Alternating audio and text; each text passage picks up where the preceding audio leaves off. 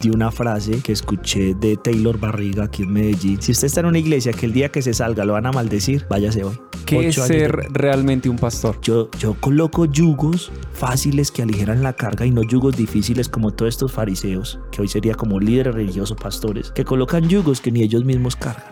Y durante cinco años luché y oraba a Dios para que se me quitara ese peso y yo quería sentirme bien como los primeros tres años de ministerio en, en la IPUC. ¿Y por qué también la necesidad de subir algo y explicarle a la gente y no seguir de largo? Me han atacado porque 1700 mensajes en contra, la mayoría, casi, casi mentándome la madre evangélicamente. Los procesos, eh, la gente hoy en día los quiere acelerados. Se leen una sola página y quieren hablar del libro. Yo no sé cómo estamos colocando nuestra vida espiritual en personas que nos están preparando. Yo quisiera tocar un tema, ¿por qué nace Casa de Vida?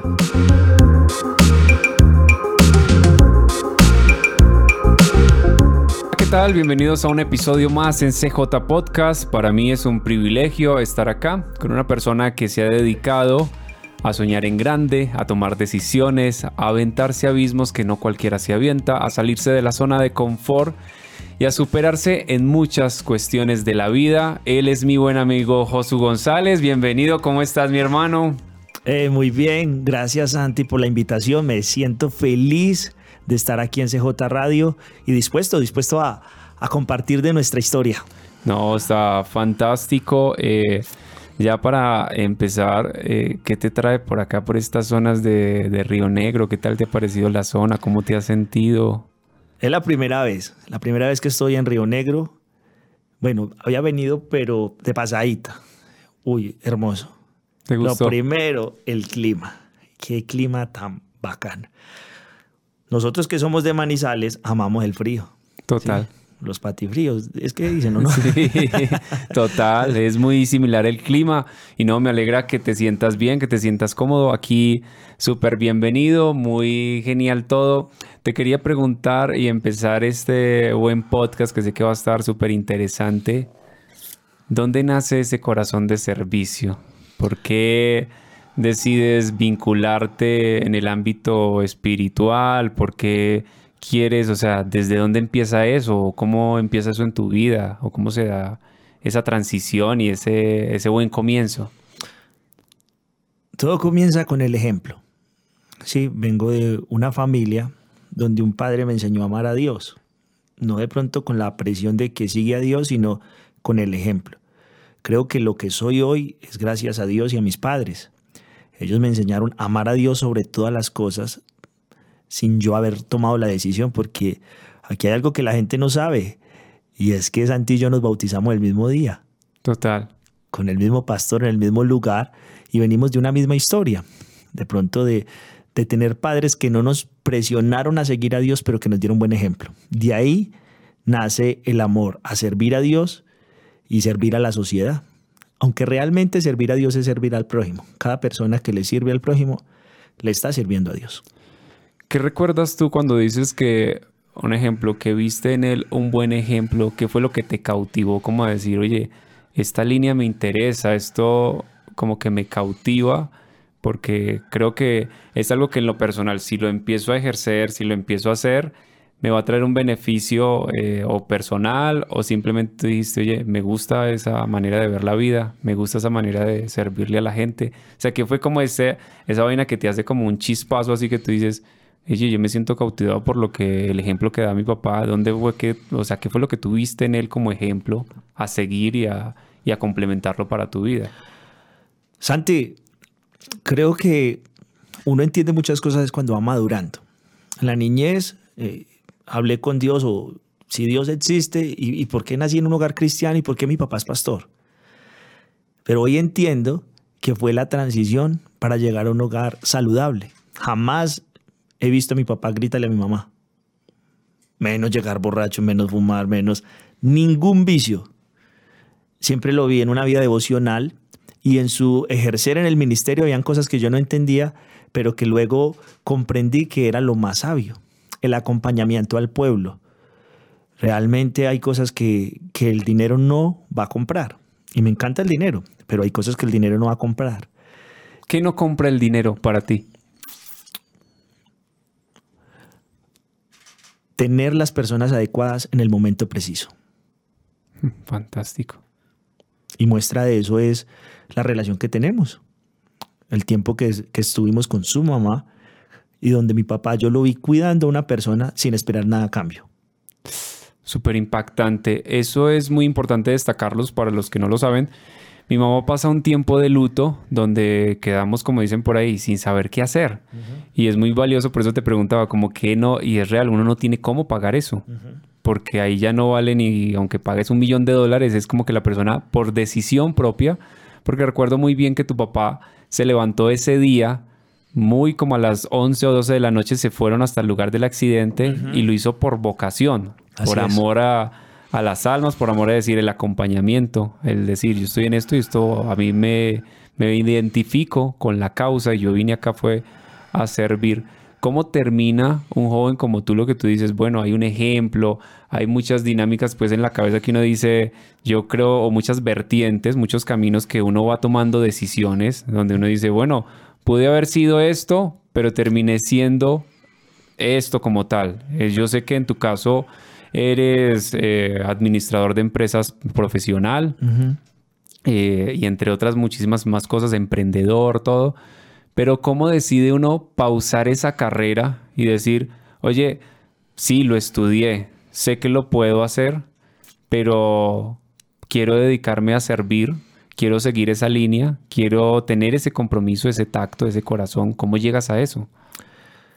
En la vida hay algo muy difícil, es encontrar el propósito. Para mí yo creo que uno se demora casi la mitad de la vida para encontrarlo y la otra mitad para cumplirlo. Yo no me veía nunca siendo ni pastor, ni líder, ni siquiera cristiano. Mi deseo era ser exitoso económico, tener empresas. Pero cuando usted a veces está en líneas donde ve la muerte cerca, ve que muchas cosas son efímeras y que lo que aparentemente es bueno, hay momentos donde no, van a va a servir. Pero cuando usted siembra en una persona, puede cambiar no solo el mundo de esa persona, sino el mundo de su entorno. Y, y algo de lo que me ha apasionado es por ayudar a que la gente crezca. A raíz de los dos procesos. Mi padre enseñándome con el ejemplo y mi mamá que siempre ha estado orando para que su hijo haga algo bueno en la sociedad, porque reconozco que en mi niñez y en mi adolescencia fui rebelde y no me gustaba nada, nada, totalmente. Apático. apático total, ¿sí? Yo soy el menos prototipo de ser hijo de pastor que llega, de llegar a ser pastor. Pero el ejemplo lo mata todo. O sea, cuando alguien da buen ejemplo, cuando siempre está ahí, cuando no es solo por apariencia, no es para que el público lo alabe, el ejemplo enseña. ¿sí? Y eso fue lo que vino a hacer Jesús. Vino fue a enseñar con el ejemplo. Y cuando tuve ese encuentro y encontré mi propósito, mi propósito es ayudar a que las personas conozcan la verdad. Juan 8:32. Y conoceréis la verdad y la verdad libera. El pueblo no necesita dinero, no necesita más mercados, necesita conocer muchas cosas, tener conocimiento, porque ¿qué se gana una persona con que le den 10 eh, millones de pesos hoy si ya mismo se va para el, supermercado y el centro comercial y se los gasta? No, dele el conocimiento y con ese conocimiento cualquier oportunidad convertirá esa oportunidad en grandes ganancias.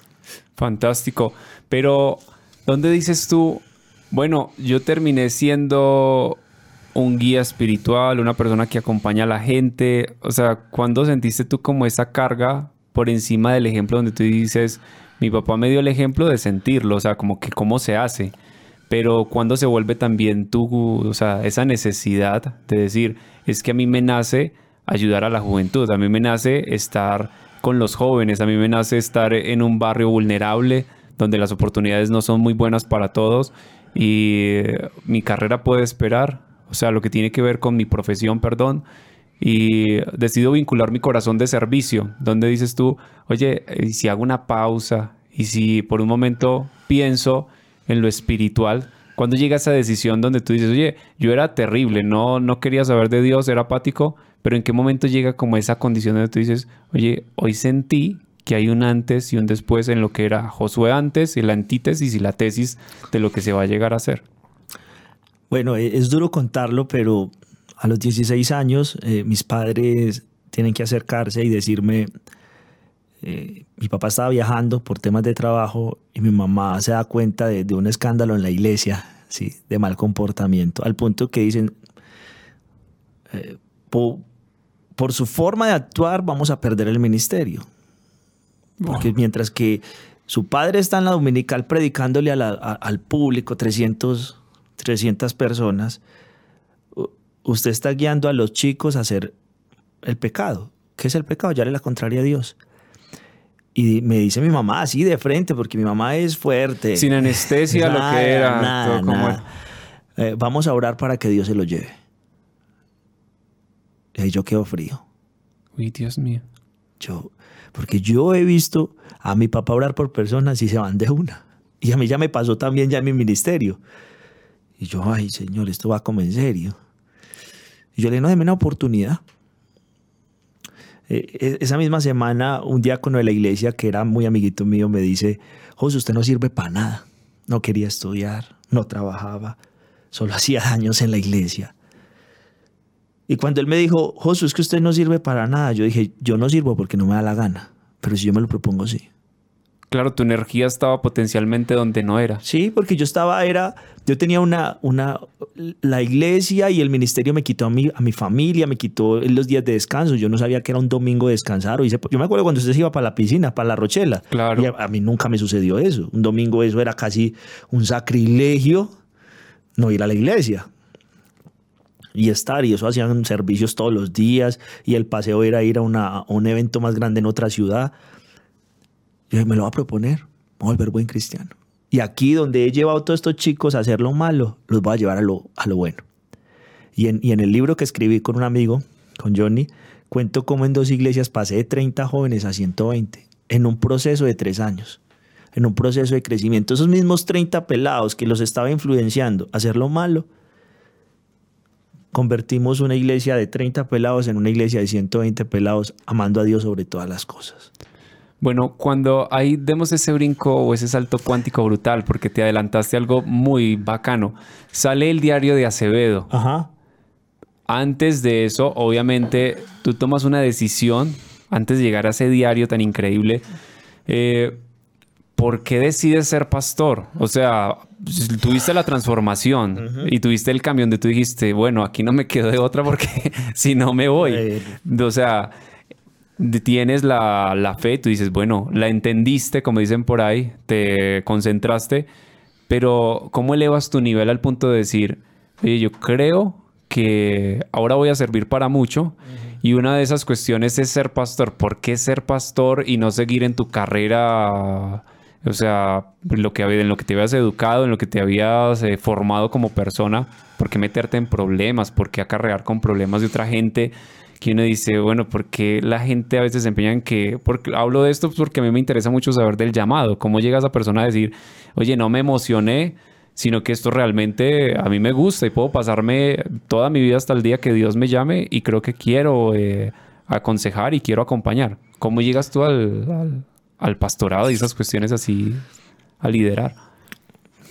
Pasa, pasa esta temporada con, con estos jóvenes en esa iglesia. A mi padre lo trasladan nos vamos. Y ya yo llego pues un poco más maduro a ejercer un ministerio. Igual había 25, 30 jóvenes. Comenzamos el proceso y a los tres años ya tenemos casi 120 otra vez. O sea, se, se duplica.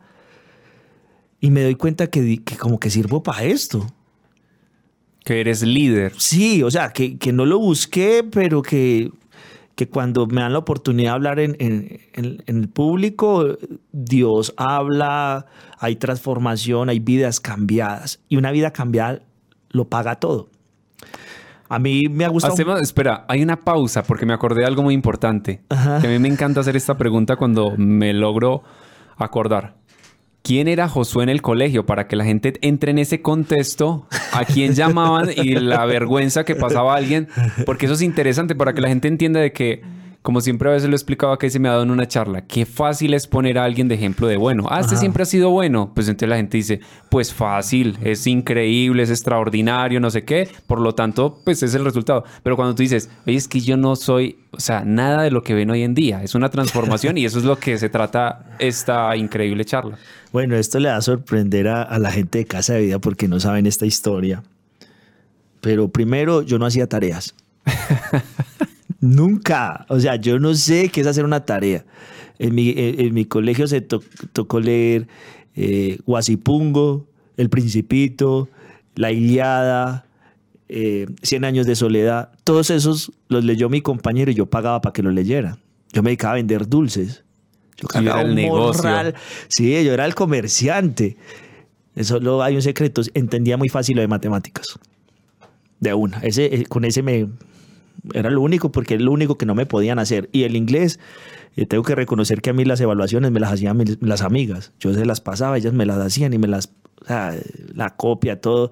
El emprendimiento, cómo funciona la. Sí, eran negociaciones. Hágame esto y yo le doy una chocolatina, o le gasto, o, le pago. O le colaboro en la matemática, que ahí es donde muchos. Sí, y eso mismo hice en la universidad, porque tampoco fui. O sea, nunca he sido un estudiante aplicado. Realmente he sido una persona difícil de domar. Y me la pasaba jugando fútbol. No era bueno, pero me gustaba pelear. Todo partido terminaba peleando. Recuerdo que a los 12 años, en séptimo, me fracturé este hueso jugando fútbol. Me enyesaron y, jugaba y, con eso me gané un sobrenombre en el colegio que era el mocho.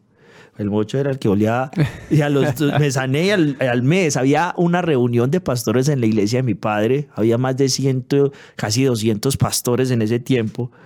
Y mi papá le toca salirse de ese lugar porque el hijo eh, se fracturó. O sea, era como, eh, pero no nos va a dejar trabajar. Y no era como llamando la atención, sino que me encantaba caminar. Ese era como tu oxígeno, o sea, donde tú decías, como a mí no me sacan de pronto, o sea, a mí no es todo el tiempo es el hábito, el hábito de la iglesia, la congregación. Cuando no estoy adentro es lo que yo realmente quisiera hacer, expresarme, o sea, tantas cuestiones que uno hasta se reprime, me imagino yo. Total. Que es lo que tú dices, es como que juego, pero tengo algo dentro de mí que estoy inconforme y lo reflejo es en algo que no tiene que ver conmigo, o sea, no tiene que ver con la congregación, sino con gente que sé que me puedo entender a los golpes o toda esta cuestión. Por ahí tengo entendido que una vez eh, llamaron a tu papá, el rector. Sí, sí, lo llamaron y, el, el, profesor del grupo dijo, no le gustaba pues nada el cristianismo. Y dijo, vea, este asolapado que es delante de todos. Ah, qué madre. Y mi padre le tocó ir ante el rector porque me había colocado a pelear. Entrando, un man me pegó un calvazo y de verdad que mantenía como airado con todo mundo y medía los golpes. No sé si se acuerda, Santi, pero varias veces nos dimos usted y yo. Claro, pero yo siempre ganaba, no importa. Eso dices. Hay que buscar el registro. Pero entonces, ¿qué le dicen a tu padre en ese momento ahí cuando van al colegio? O sea, le dijo... No, pero mi papá... o sea, le, hasta donde tengo entendido, ese rector como que le saca su en cara, como que, como que, el, hijo del pastor. claro, porque estábamos en Manizales y, era un barrio muy difícil para... Muy religioso y muy, Sí, para que las personas se acercaran a Jesús y encontrar que, que, el pastor que está invitando a la gente a, a, la iglesia no es capaz ni de controlar a su hijo. Eso es algo difícil. Uy, Dios. O sea que ya eran varios años haciendo contrapeso hasta que llegó la mamá y dijo, no más. Sí, yo creo que son, fueron por ahí de los 12 hasta los 16. No, pero... Yo solo me, me consagré unos días mientras que me bauticé con usted a los 14 años y fue más por miedo. Por, por, por, un tema de, de, ver la muerte ahí, entonces decir, no, voy a seguir a Dios, pero por miedo, y por miedo no se sigue a ningún líder, porque uno se cansa. El miedo le ayuda a usted tres meses y se acabó. Total. Eh, cuando se acaban estas facetas para que la gente se dé cuenta y porque es muy importante lo que yo decía, el proceso, el cuando uno dice, oye, es que yo no era bueno, es que yo estaba en un proceso perdido, yo no me encontraba ni en mi mejor momento, ni me hallaba, ni entendía de pronto muchas cuestiones, simplemente esa era mi esencia. Y ahora sí, cuando llegas tú a decir el pastorado, esto es lo que yo quiero, cuando se encuentra esa realidad contigo donde tú dices, oye, empiezo la transformación, eh, llega eh, el enfoque de mi mamá con su consejo muy determinante, que me, generó un cambio para bien, llegan consejos, llegan palabras, pero ¿cuál es el día que tú dices, ya voy terminando, me imagino yo como la carrera, si no estoy mal, y donde tú dices, oye, eh, yo quiero es servir. Yo quiero dedicarme a la labor de madrugar, de estar con la gente, de tener una conexión espiritual mucho más amplia. ¿Y por qué nace eso de volverse pastor, un guía? Bueno, yo nací en el 90 y en el 2012, a finales del 2012, Dios, Dios me usa, ya había terminado, ya estaba terminando la carrera, Dios me usa para orar por una persona ciega y salir viendo de un culto. Y a mí eso me, rompió la mente. Yo ay, yo puedo orar por, porque ni siquiera yo oré con fe, oré por la persona, eh, porque la persona supuestamente me había visto en un sueño, eso fue en una región por, por, por La Barra, Ladrillero, por Buenaventura. Y, vio que es que un zarco, usted imagina un zarco por allá. un blanquito. Era lo único que con ojos claros. Bueno, eso es tremenda historia, eso es para otro podcast. Y, y comencé a ver que Dios me estaba usando no solamente para ayudar a las personas, sino ya milagros sobrenaturales, porque eso yo, yo creía que eso no, o sea, que eran los grandes pastores. A final de ese diciembre, eh, yo estaba triste porque ese año no había hecho tantos negocios, no me había ido bien. Y estaba así en la, iglesia y mi padre dice, eh, colóquese hoy en pie todas las personas que han sido bautizadas en 2012 en este año se, le, se colocaron en pie 35 personas, de las cuales 34 eran jóvenes del grupo de jóvenes que estábamos administrando y era en el barrio de los más peligrosos en el E Cafetero, una comuna que para los que conocen es Villa Santana, era muy fuerte en ese tiempo. Y Dios me, me habla y me dice, y mire todo lo que ganó. yo estaba pensando en solo, en solo dinero y yo le dije, Señor, perdón ya el dinero no es tanto, es más una vida cambiada. En mayo, el 3 de mayo me graduó como administrador de empresas y al otro día tengo el título y dije, ¿y ahora qué? ¿Qué sigue? Tenía varios caminos, pero había un camino y voy y le digo a mi padre, padre, tengo tres, tres caminos para tomar, porque él siempre ha sido mi consejero, mi primer consejero. Quiero irme para Perú a vender gas natural. Estaba el apogeo. Yo no, me voy para otro país, conozco una cultura. Segundo, montar un mini mercado. O tercero, pues yo veo que a mí como que me está llamando la atención ser pastor, porque a diferencia de lo que la gente cree, mi papá nunca me dijo sea pastor o lo voy a postular. Yo fui el que tomé la decisión. para yo siento que Dios me está llamando y ya pues el público lo había visto, los diáconos, todos, pero pues mi papá nunca me dijo.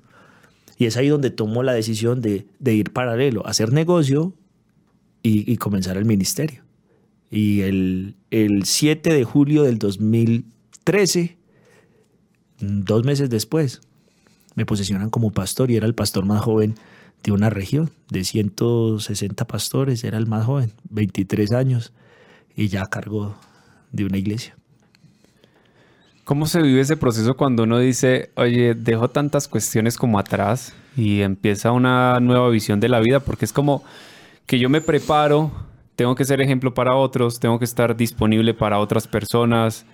¿Cómo se lleva esa vida? O sea, ¿cómo empiezas tú desde esa edad como asimilar esos cambios importantes donde lo que tú decías de tu papá al comienzo, uy Dios mío, acá yo ya no puedo echar tanta Biblia, es mucho ejemplo y tengo que comprometerme porque la gente, eh, sí, puedo hablar muy bonito desde, una, desde un altar, puedo hablar muy bonito en una congregación, lo que quieran llamarlo, pero donde tú dices, ya tengo que ser tan congruente porque de aquí depende el que muchas almas lleguen, lo que tú dices, muchos mundos se conviertan. ¿Cómo se da ese primer comienzo de decir, oye, es que ya oficialmente, pues, o sea, tú ya estabas convencido, es lo que yo veo, como que vi un ejemplo y todo, pero cuando ya llegas y te dicen, bueno, todo el mundo se fue, empieza tú en ese momento no, no eras, estabas casado aún, ¿cierto? No, no, no, no. Yo me caso tres años después de ser pastor, dos años y medio. Resulta que, bueno, me voy a meter en esto, pero, pero se me quedó claro algo de un líder. Y es que hasta que usted no sea ordenado, usted no es pastor. Y yo, bueno, me demoró ocho años para ser ordenado. O sea que a los 30 realmente seré pastor. Ahora la gente me va a decir pastor, pero yo no me las creo. Y comencé un proceso de educación. Porque el conocimiento es poder, la verdad libera. Y como dice Oseas 4.6, este pueblo pereció porque le faltó conocimiento. Nunca leía. Listo, me voy a convertir en un lector. Debilidades a fortalezas. Eh, esa era una debilidad. Sí, pero eso me dio la oportunidad de caminar. Y si no me la hubiera pasado leyendo dentro de la casa, pero no, caminé y ya llegó el momento de que me voy a colocar a leer. Listo. Y era tanto la pasión que me leí dos libros en una semana. Los primeros libros y, sé de quiénes fueron y, qué libros fueron y, y, hasta hoy hablo sobre esos libros y comencé y comenzó Dios a despertar un deseo porque yo dije, Señor, yo quiero ser bueno. Segundo, si voy a ser pastor, tengo que estudiar teología. Porque así como el médico se prepara, o, imagínese usted que tiene un dolor por acá y dice, no, señor, es apendicitis. Ay, señor, y no, hay un hospital cerca, pero, pero venga, yo lo opero. Usted estudia medicina, no, no, pero yo tengo los elementos y todo. ¿Usted se dejaría operar? No, ni, no, no, ni loco. Yo no sé cómo estamos colocando nuestra vida espiritual en personas que nos están preparando. Y no hablo de las, las generaciones pasadas, porque ellos han ido aprendiendo a través son autodidactas, hablo de las nuevas generaciones que quieren ejercer liderazgos, pero no quieren prepararse. Entonces comencé el proceso de estudiar teología. Y aunque la gente creía que yo era pastor, yo me dediqué a estudiar. Eh, no salía a ninguna parte a predicar, nadie me conocía. Solamente era preparación, preparación, preparación, preparación. A los 30 años me sentí preparado. Yo siento que a los 30 años comencé a ser realmente un pastor. ¿Qué es ser realmente un pastor? Primero, afiné mi oído. Usted es músico. La diferencia entre pastores y entre líderes comunes a líderes extraordinarios no es lo que diga la gente, es lo que diga el cielo. Y eso parte de un oído afinado. Sí. Las personas que ministramos a un pueblo tenemos que saber escuchar la voz de Dios. Me demoré ocho años para tomar la madurez y entender cuando Dios me está hablando y cuando el pueblo necesita las palabras correctas. Pastorear no es predicar. Pastorear es guiar, administrar, cuidar a esas ovejas. ¿Sí? Volver, tener una paternidad sobre ellas. Pero antes de llegar a ser pastor, primero hay que ser buen ser humano. Jamás, ese es el primer filtro, jamás un mal cristiano será un buen ser humano o un buen cristiano supuestamente no. Primero es un buen ser humano. Segundo, un buen cristiano. Y ahí sí, un buen pastor. Pasé los tres filtros y a los 30 años sentía que ya era un buen ser humano, que era un buen cristiano y que estaba comenzando el proceso de pastoreo. Cuando se va construyendo ese mundo así, como tú lo vas diciendo, y eso toma tiempo, todas esas capas, el uno eh, ponerse al filtro de personas que te van a decir, oye, es que tú no sabes, tú no tienes ni idea de qué se trata dar una buena, un buen sermón, explicar bien esto, eh, tener la humildad para aprender, que eso es lo, que escucho ahí, o sea, como que es un procedimiento que va tomando tiempo, porque normalmente a veces entendemos que los procesos, eh, la gente hoy en día los quiere acelerados. Y eh, como a veces, muchas veces se menciona, se leen una sola página y quieren hablar del libro. Y es importante, ocho años son ocho años, donde hay crisis, donde las emociones a veces no se sienten bien, donde a veces todo se puede ir a pique, donde uno dice las cosas no se tornan de la mejor manera. Háblame de los tiempos de crisis, cuando uno dice, oye, hoy el ánimo no estaba, pero a pesar de, ¿qué traías tú a tu mente para decir, tengo que seguir en esos, en esos ocho años de preparación? ¿Y qué encontraste tú como refugio y como fuerte para no perder la claridad de lo que, de lo que querías y la visión? Eh, buenos mentores. Hay personas que han sido mis mentores y ellos no me conocen. Resulta que mi papá me enseñó a ser proactivo, pero en mi casa no me enseñaron el hábito de lectura. Cuando comencé a leer, el proceso de la lectura es primero escoger un buen libro, pedir libros recomendados, ¿sí? porque yo no sabía nada del tema. Segundo, leerlos con atención. Y tercero, colocarlos en práctica. Todo libro que he leído y que me ha gustado lo he colocado en práctica. Leí uno de jesuita y que había que tomar un peregrinaje y me vine a Armenia, Pereira, por destapada con otro amigo. 14 horas caminando. Pero es colocarlo en práctica. Entonces comencé a leer, a colocar en práctica lo que leo y comenzó a transformarse la mente, el ser como tal, y comencé a, entender tantas falencias que tengo y, y que antes de poderlo predicar a otro, tengo que vivirlo, o sea, tengo que vivir una transformación.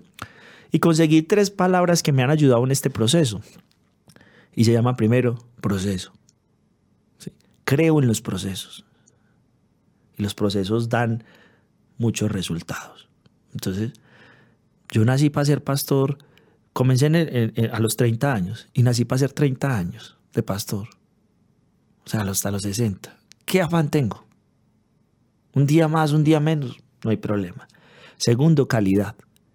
Nuestro Dios es un Dios de calidad y si no miremos esos paisajes, las montañas, o sea, todo lo hace perfecto, miremoslo a nosotros. Proceso y calidad. Y por último, el mejor amigo del líder, la longevidad. El tiempo lo dirá todo. El tiempo dirá si estamos en lo correcto o no. Sí, porque las, hoy vemos a alguien con apariencia, pero en los años nos daremos cuenta si esa apariencia era real o no era real. No hay otro mejor juez que el tiempo. Entonces, cuando estoy eh, un poco desmotivado, por ahí me leí un libro en el cual me pidió que anotara las metas que quería, dónde estaba y a dónde quería llegar, mi camino. Y yo tengo eso escrito. Y cuando me siento un poco, voy leo, voy veo un video de lo que, lo que hemos hecho. Porque es que una vez está más pensando en el futuro. Y eso se llama ansiedad. O pensar más en el presente. Se llama estrés. Y pensar en el pasado se llama depresión.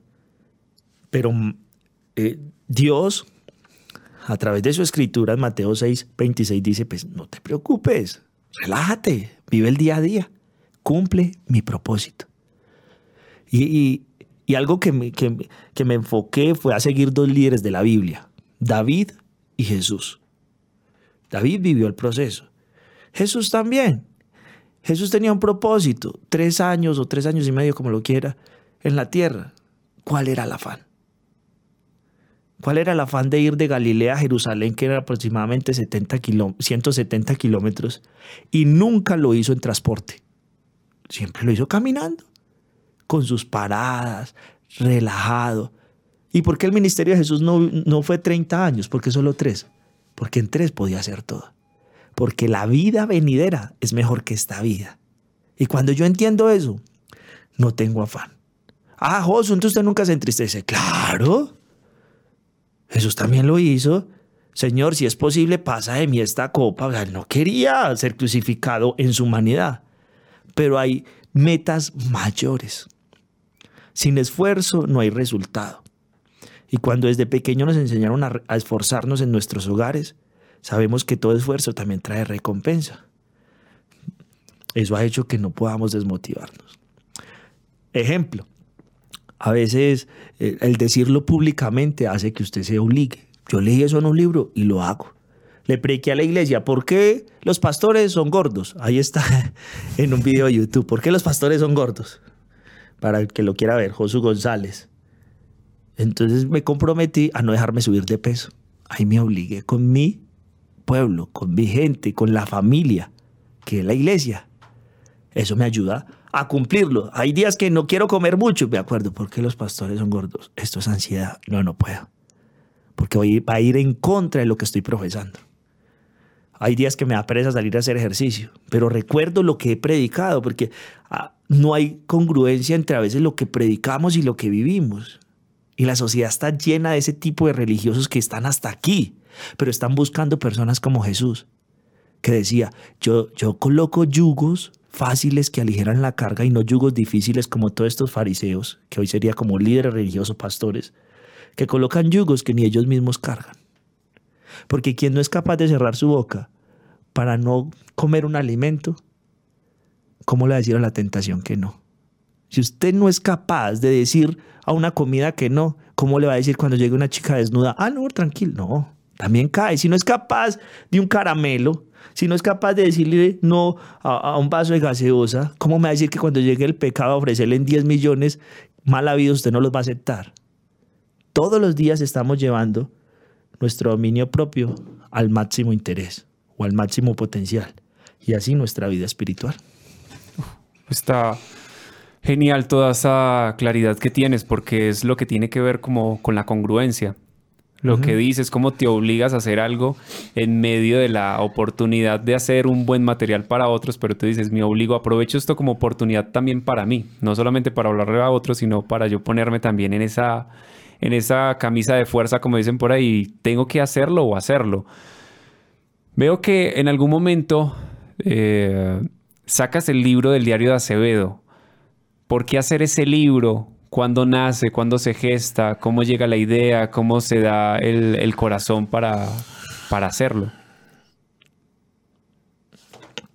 Parte desde las premisas. O sea, hay algo claro y, si, y si estamos, eh, estamos enfocados en lo claro, cualquier cosa que nos ayude a crecer, como estar aquí, es nuestra prioridad. Queremos que el pueblo cambie. ¿Cómo cambia el pueblo? A través del conocimiento. Eso quiere decir que hay que llevarle conocimiento al pueblo. Me junté con un amigo que es periodista y le dije, hey, hagamos un libro fácil, hagamos como especie de novela. Él dijo, hágale de una, vamos a hacerlo. Y vamos a llevar conocimiento. Y a través como de 110 páginas mm, mm, escribimos una historia, algunas cosas inventadas, otras reales, en el cual la persona puede aprender a mejorar su liderazgo. Sencillo, para un público específico en ese momento y pues se vendieron todos. Fantástico. Sí, porque habla igual desde la experiencia de un veterano, alguien que ya ha recorrido y donde tiene mucha, lo que tú decías ahora, vende el buen consejo, el relacionarse con gente que realmente te va a ayudar y te va a hacer proyectar un futuro con mucha visión. Ahora, yo quisiera tocar un tema, ¿por qué nace Casa de Vida? Bueno, nace casa de vida en el corazón de Dios. Es duro, recuerde que, ahorita dije, estaba afinando el oído. Y, en ese afinar el oído, yo trabajaba en una organización en la cual sentía que, que mi camino y mi rumbo con mi esposa no era ahí. Porque había un proceso en, la, en la organización y era que estaban preparando 100 parejas para ser pastores. Yo decía, si yo me salgo, hay 100 parejas para reemplazarme en esta organización con el enfoque, con todo. Pero lo que Nao y yo queremos hacer afuera, no hay tantos. No tienen la experiencia, la economía. La visión. La visión. Y era una visión y durante cinco años luché y oraba a Dios para que se me quitara ese peso y yo quería sentirme bien como los primeros tres años de ministerio en, la IPUC, pero no era capaz. Hasta que el primero de marzo del 2020, eh, antes de pandemia, eh, tomé, tomé esa decisión a raíz de, de una frase que escuché de Taylor Barriga aquí en Medellín y vino a una conferencia de solo pastores pastor de Camino de Vida Perú, y dijo, si usted está en una iglesia que el día que se salga lo van a maldecir, váyase hoy. Y eso es para mí. Ese man vino desde Perú a decir eso y yo vine desde Pereira a escucharlo. Me voy. Porque sabía que me iban a maldecir. Y ya. ¿Cómo se siente Es importante escuchar esto porque yo creo que esto va a quedar muy, eh, muy apropiado. Eh, tú, tu esposa suben un video aclarando el por qué se retiran en buena onda, en buena actitud.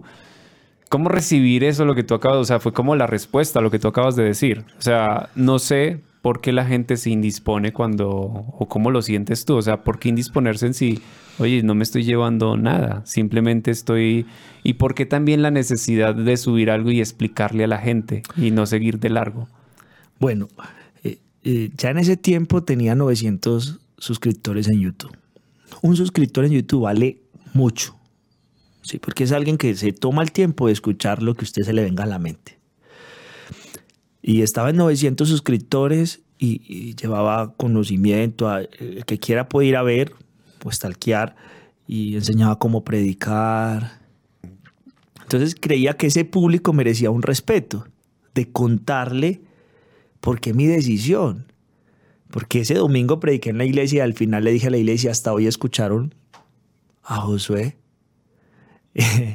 en una iglesia pentecostal, aunque estos días ya prediqué en una pentecostal, pero no, no, es sino otra organización. Pues cosas de la vida y cosas de Dios. Y tomar la decisión de coger un camino solo, mi esposa y yo, para adelante. Mm, veo que, que muchas personas pues se fueron en contra y todo eso. Pero conoceré la verdad y la verdad libera. Muchos de ellos me han atacado porque 1700 mensajes en contra, la mayoría, casi, casi mentándome la madre evangélicamente. Eh, es duro. Y, algo, y a cualquiera lo bajonea, lo bajonea, lo coloca mal.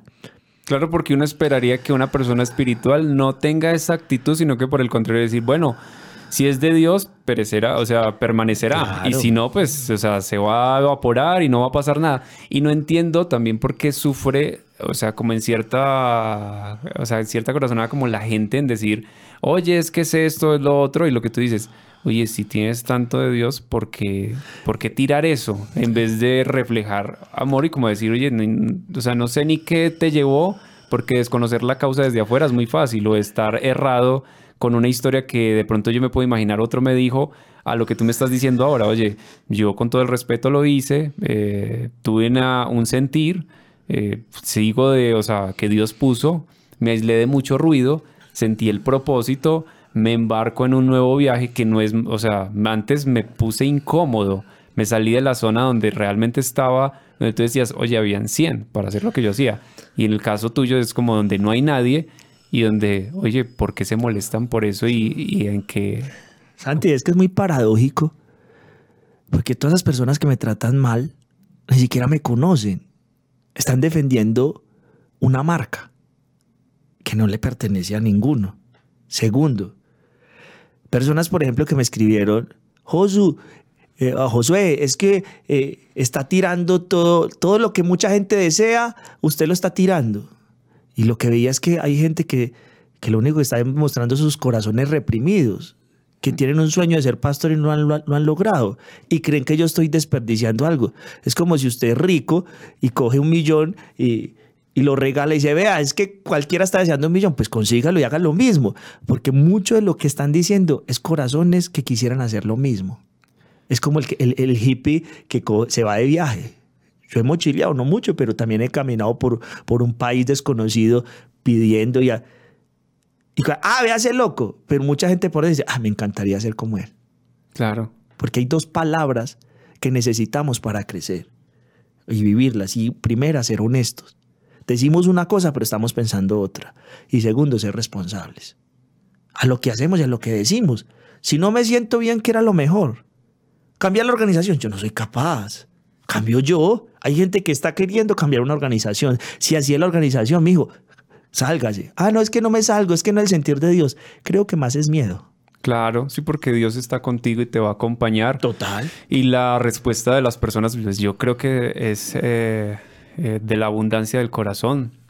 Habla la boca del hombre siempre lo he visto así y nada, los felicito antes a todas las personas de Casa de Vida, el movimiento que están haciendo en la ciudad del eje, como tal que están, están obviamente moviéndose demasiado.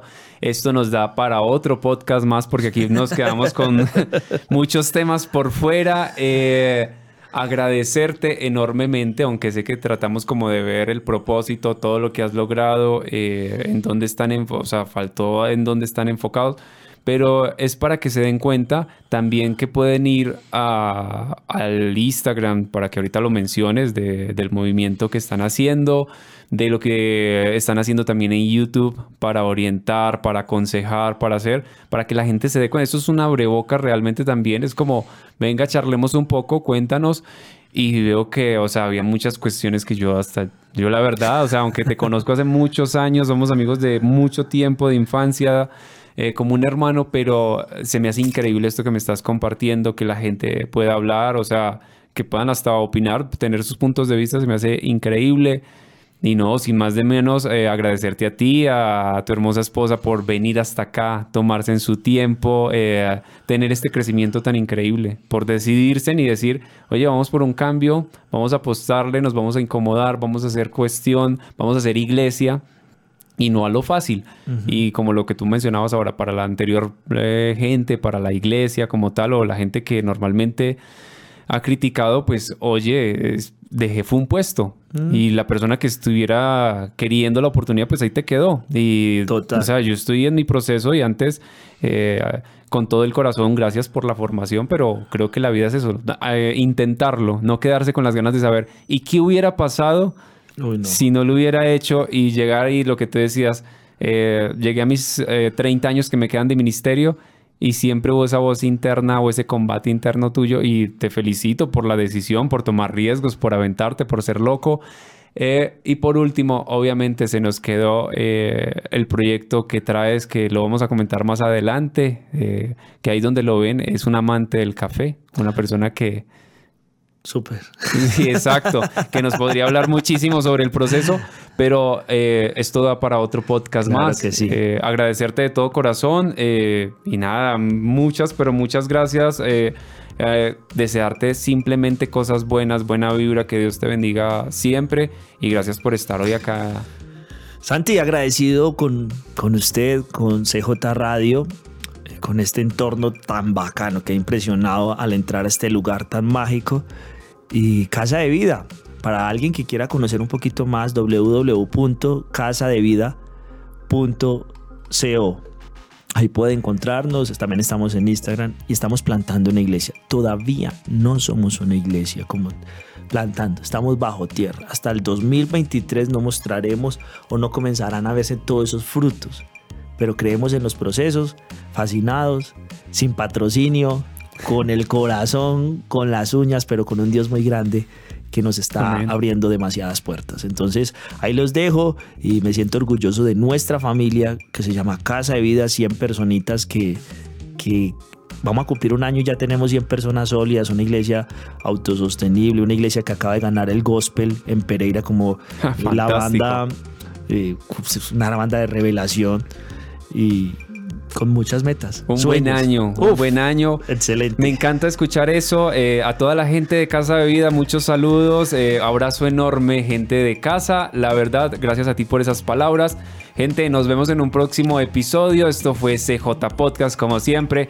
Eh, no espero que esto realmente ser como dicen por ahí, aquí conversamos de todo, no buscamos que sea agradable para todos los oídos, sino que sea algo que genere una expectativa diferente y eso es lo que ha venido pasando y me encanta, la verdad, a mí me encanta hablar con gente que tiene historia, que tiene propósito y ese eres tú, Josu, gracias por estar acá y hasta la próxima gente. Gracias.